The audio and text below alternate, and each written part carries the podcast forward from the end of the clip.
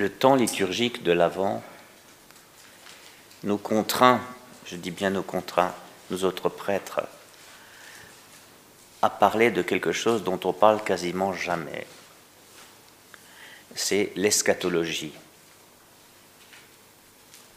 L'eschatologie, ça veut dire les fins dernières, pour prendre l'expression consacrée. Les fins dernières. Les fins dernières. C'est comme s'il y avait fin, fin, voyez. Les dernières fins. La fin, telle que les chrétiens le voient, d'après la révélation biblique, hein, attention, c'est que il y a à la fois le retour en gloire de Jésus, ça fait partie de la fin dernière, mais ce ne sera pas la fin de tout. Il y a encore le temps du règne de ce Christ glorieux qui a choisi ses disciples autour d'eux en disant Vous régnerez avec moi, etc. Et puis les chrétiens auront une place là-dedans, que sais-je, par leur, par leur baptême. Bon, il y a des tas de. Il il y a des bribes, il y a des éléments parsemés dans notre foi chrétienne qui, vont dire qu'il y, a, à défaut d'un temps, puisqu'il n'y aura plus de temps, il y aura, il y aura quelque chose de complètement différent de ce, de ce qu'on connaît aujourd'hui, et où seront présents tous ceux qui appartiennent à Jésus, voilà, où seront avec lui dans son rayonnement de gloire, et les autres qui n'ont pas choisi le Christ volontairement, volontairement, pas parce qu'ils n'en ont jamais entendu parler, qu'ils n'ont pas choisi, eh bien, ils souffriront de ne pas l'avoir choisi. Parce que là, ils comprendront à côté de quoi ils sont passés. L'espérance chrétienne est eschatologique. Elle est d'abord eschatologique. Ça veut dire quoi? Voici venir des jours, dit Jérémie, vous vous rendez compte, Jérémie. on est au temps de l'exil, hein, au sixième siècle avant Jésus-Christ. Voici venir des jours où j'accomplirai la parole et le bonheur, etc. Et puis, je déposerai en ces jours-là un germe de David. Voilà, David, c'est pour ça que Jésus est fils de David, voyez. Un germe de justice. Et ce jour-là, Jérusalem sera sauvée et on dira le Seigneur est notre justice. Dans un autre passage qu'on a lu ces jours-ci, et son règne n'aura pas de fin. C'est-à-dire c'est un règne éternel. La parole de Dieu invite le chrétien, mais l'homme de la Bible, donc les juifs, hein, mais parlons maintenant des chrétiens, invite le chrétien à, à garder toujours le regard sur les fins dernières. C'est-à-dire qu'en fait, chaque jour, mon quotidien, est-ce qu'il m'ordonne aux fins dernières ou pas C'est ça la vraie question. Si on acceptait de se la poser comme ça. Chaque jour qui passe, ma manière de choisir ceci ou cela, est-ce que ça, m'ordonne, ça me rend compatible avec les fins dernières, avec le Christ qui vient, ou bien ça va me mettre dans le camp de ceux qui rentrent la tête dans les épaules? Est-ce que je vais faire partie de ceux qui se redressent? Parce que si le Christ vient et que tout s'effondre, parce que c'est fini tout ce temps-là, hein, eh bien, si moi je me redresse, je, ne vais rien me prendre dans la figure, parce que si, on se cache, c'est parce qu'on se sent menacé. Hein. Moi, je ne me sens pas menacé, je vais dire à, Jésus, enfin te voilà, je t'attendais. Et la rencontre va se faire instantanément. Et les autres, ils, rentrent leur tête euh, entre les épaules et ils se cachent. Mais personne ne pourra se cacher à ce moment-là. Aux Thessaloniciens, euh, l'Épître en parle souvent de cette histoire-là. Il faut vous conduire pour plaire à Dieu. C'est ce que vous faites déjà. Il faut vous, vous préparer pour le jour du Seigneur, lors de la venue de notre Seigneur avec tous les saints. Parce qu'il est dit dans un autre texte qu'il viendra entouré d'un cortège de saints. Les saints sont ceux qui ont, qui ont accompli leur vie en la consacrant entièrement à Jésus. Et nous savons bien, nous avons chacun des, saints favoris, comme ça, voilà. Mais sauf qu'ils sont tous favoris. Tous les saints sont favoris. Et puis il y en a sûrement que Jésus a autour de lui qui ne sont même pas dans le calendrier. Et puis qu'il va chercher dans d'autres églises aussi. Et puis qu'il va même chercher dans pas d'église. Ah, mais tous ceux qui, qui, auront vécu quelque chose du royaume, ben, ils seront bien avec ce roi. Quand il dit il y a des progrès à faire, ce n'est jamais moral d'abord. Notre Dieu n'est pas un chipoteur, mais il dit, euh, vous travaillez pour qui en fait? Et c'est là que l'évangile est très précis. L'évangile dit, parce que dans la bouche de Jésus lui-même, bon, tout va s'effondrer, etc. On verra le Fils de l'homme, Daniel chapitre 7, venir dans une nuée avec puissance et grande gloire. Euh, et quand ces événements viendront, redresser la tête. Tenez-vous donc sur vos gardes, de crainte que votre cœur ne s'alourdisse. Alors, déjà, on voit que nos corps s'alourdissent avec les années. Hein. Alors, on dit c'est l'âge, on dit c'est les hormones, on dit c'est tout ça. Euh, mais c'est peut-être aussi la télé, c'est peut-être aussi le grignotage, c'est peut-être aussi euh, tout ce qu'on fait pour, euh, pour s'alourdir. Hein. J'ai comparé les traductions. Dans les beuveries, l'ivresse et le souci de la vie, en fait, c'est dans les excès. Dans les excès du boire et les excès du manger. En, faisant la fête, dit la parole de vie. En passant votre temps à faire la fête. Il y a des gens, ils vont de fête en fête. Hein. Ah ouais. Et les vacances, c'est les fêtes, et c'est fête, fête, fête. Et, tous les soirs, on s'invite dans une autre caravane, dans une autre, une autre tente, et on, se fait un apéro qui, qui dure deux à trois heures, euh, et dont on sort à moitié ivre. Il, y a, ça, il y a les plaisirs. Hein. il y a le trop des plaisirs, tous les plaisirs. Et puis il y a les soucis de la vie, les inquiétudes de la vie. Mais il y a un trop de, chaque côté. Le trop des plaisirs et le trop des, soucis de la vie. Ne vous laissez pas alourdir. Votre cœur s'alourdit. Qu'est-ce que ça veut dire un cœur qui s'alourdit? Ça veut dire que je n'attends plus l'eschatologie, je n'attends plus la fin des temps. C'est comme si, si je devenais myope.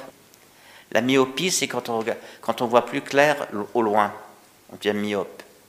Autrement dit, notre vision se rapproche. Et après, on dit, on a, des expressions pour ça, on a le nez dans le guidon. Hein. Et des gens qui ont le dans le guidon, franchement, il y en a beaucoup. Hein. Voilà. Ils ne voient, ils voient plus que ce qu'ils sont en train de faire, ils ne se voient plus que eux-mêmes, et ils ne voient plus qu'un cercle très étroit de personnes. Que votre cœur ne s'alourdisse pas. Méfiez-vous du trop. Alors nous qui sommes des champions, soi-disant, de la relecture, nous devrions nous rendre compte quand il y a du trop. Trop d'activités, trop de ceci, trop de cela, trop de... De notre côté. Hein. Quelque chose qu'on recherche.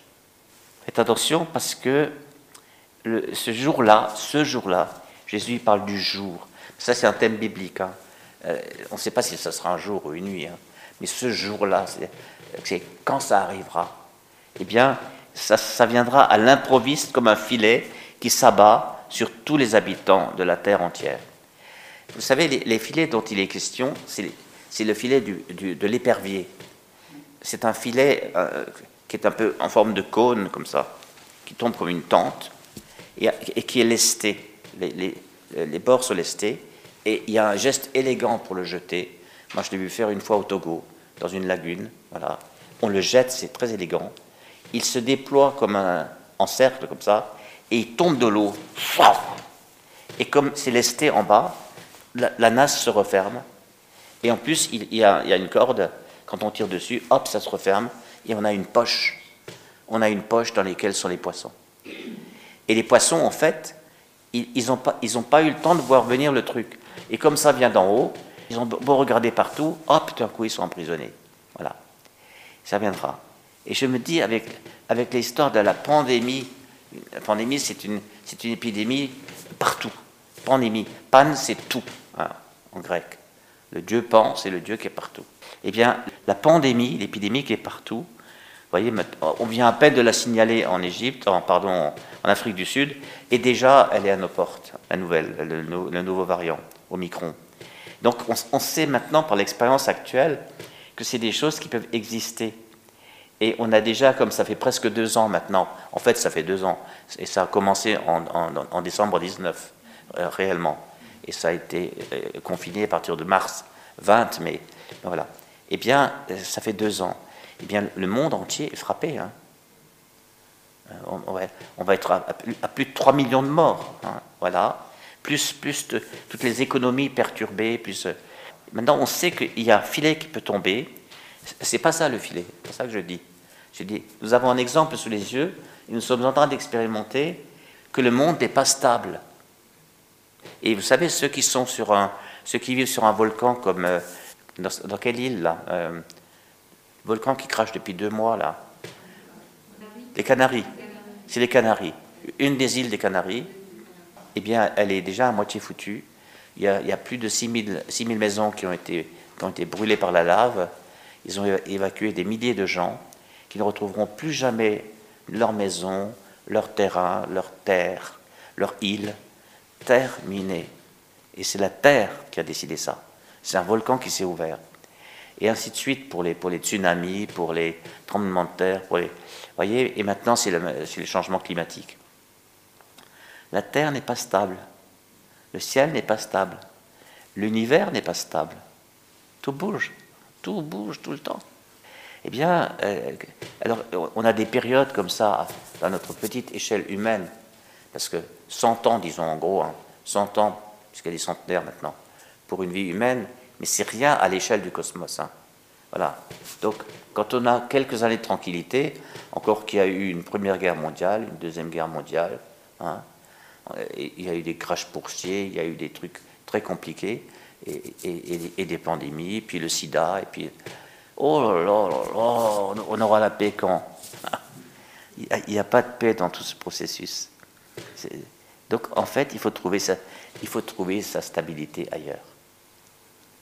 Il faut trouver sa stabilité ailleurs. Rester éveillé, c'est par rapport au cœur qui s'alourdit. Hein.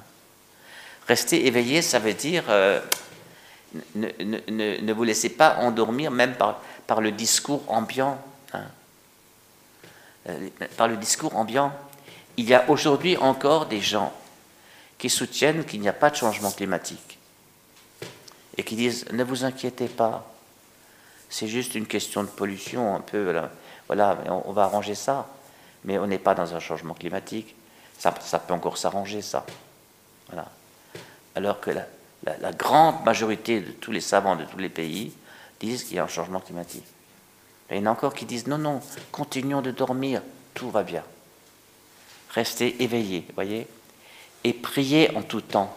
Voyez, prier en tout temps, ça ne veut, pas dire passer 24 heures par, jour dans une chapelle. Ça veut dire rester, rester branché sur votre source. Quand on est fils de Dieu, quand on est fille de Dieu, notre source c'est le Père. Restez branché sur lui. Quoi que vous fassiez, où que vous allez, je dis avec humour, même dans une chapelle, restez branché. Que toute votre journée devienne une liturgie à sa gloire. Voyez Jésus dit, mais moi, je ne fais rien de moi-même. Je ne dis rien de moi-même. Lui me montre tout. Vous voyez, c'est ça, prier en tout temps. Parce que, en fait, habituez-vous à vivre votre vie en sa présence, afin que vous receviez la force d'échapper à tout ce qui doit arriver. Ben oui, quand on n'est pas gagné par la terreur, comme la plupart de nos contemporains, qui disent c'est terrible, c'est terrible, terrible. Hein, de, quoi parle-t-on? C'est terrible, c'est affreux. Maintenant, on est à peine en train d'essayer de se vacciner et tout ça. Arrive déjà un autre, il faudra réfléchir si notre, si notre vaccin il, il, sert à quelque chose sur le sur l'Omicron. Alors euh, voilà, tout, est compliqué. Et soit vous cédez à la panique, soit vous restez branché sur votre source, hein, dit Jésus. Et puis là, vous échappez à tout ça. Vous, ne serez pas broyé dans une opinion mondiale euh, qui, vous dit de vous cacher ou de vous en sortir, d'aller dans un endroit où, vous êtes à peu près en sécurité. Et tant pis pour ceux du nord, ceux du sud, ceux de l'est, de l'ouest, vous avez votre île, et là il n'arrivera rien. Il y a des gens pour dire ça. Il ne s'agit pas de dire sauf qui peut, il s'agit de se tenir debout devant le Fils de l'homme voyez, le, message est simple aujourd'hui, en ce premier dimanche de l'Avent. C'est, nous avons là une retraite, la, retraite de l'Avent, qui va jusqu'à Noël. Hein. il s'agit de se réentraîner à vivre notre quotidien pour apprendre à se tenir debout devant le Fils de l'homme qui vient. Parce que l'avenir, eh bien, euh, les chrétiens, ils ont ceci de particulier, c'est qu'ils croient dans un futur qui, qui vient vers eux. Jésus, il n'est pas celui qui est, qui était et qui sera. Jésus, il est celui qui est, qui était et qui vient. Lisez l'Apocalypse, mais il y a d'autres endroits. Il est celui qui est, qui était et qui vient. Notre, notre destinée, notre destination, notre, notre objectif de vie, la fin de la vie, vient vers nous. Et en plus, ça vient avec la vitesse de l'amour du Père pour ses enfants. Regardez Luc 15, vous pouvez aussi le lire comme ça. Le, fils cadet qui revient, c'est l'humanité qui arrive.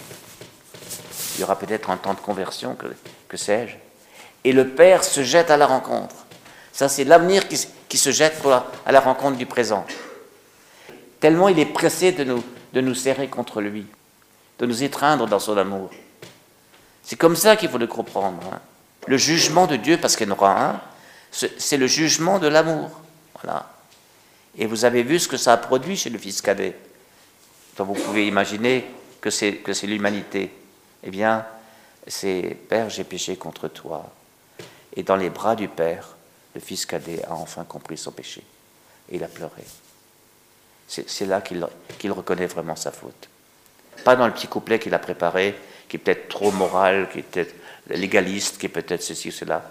Dans les bras du Père, il dit, mon Dieu, j'étais en train de passer à côté d'une personne comme lui.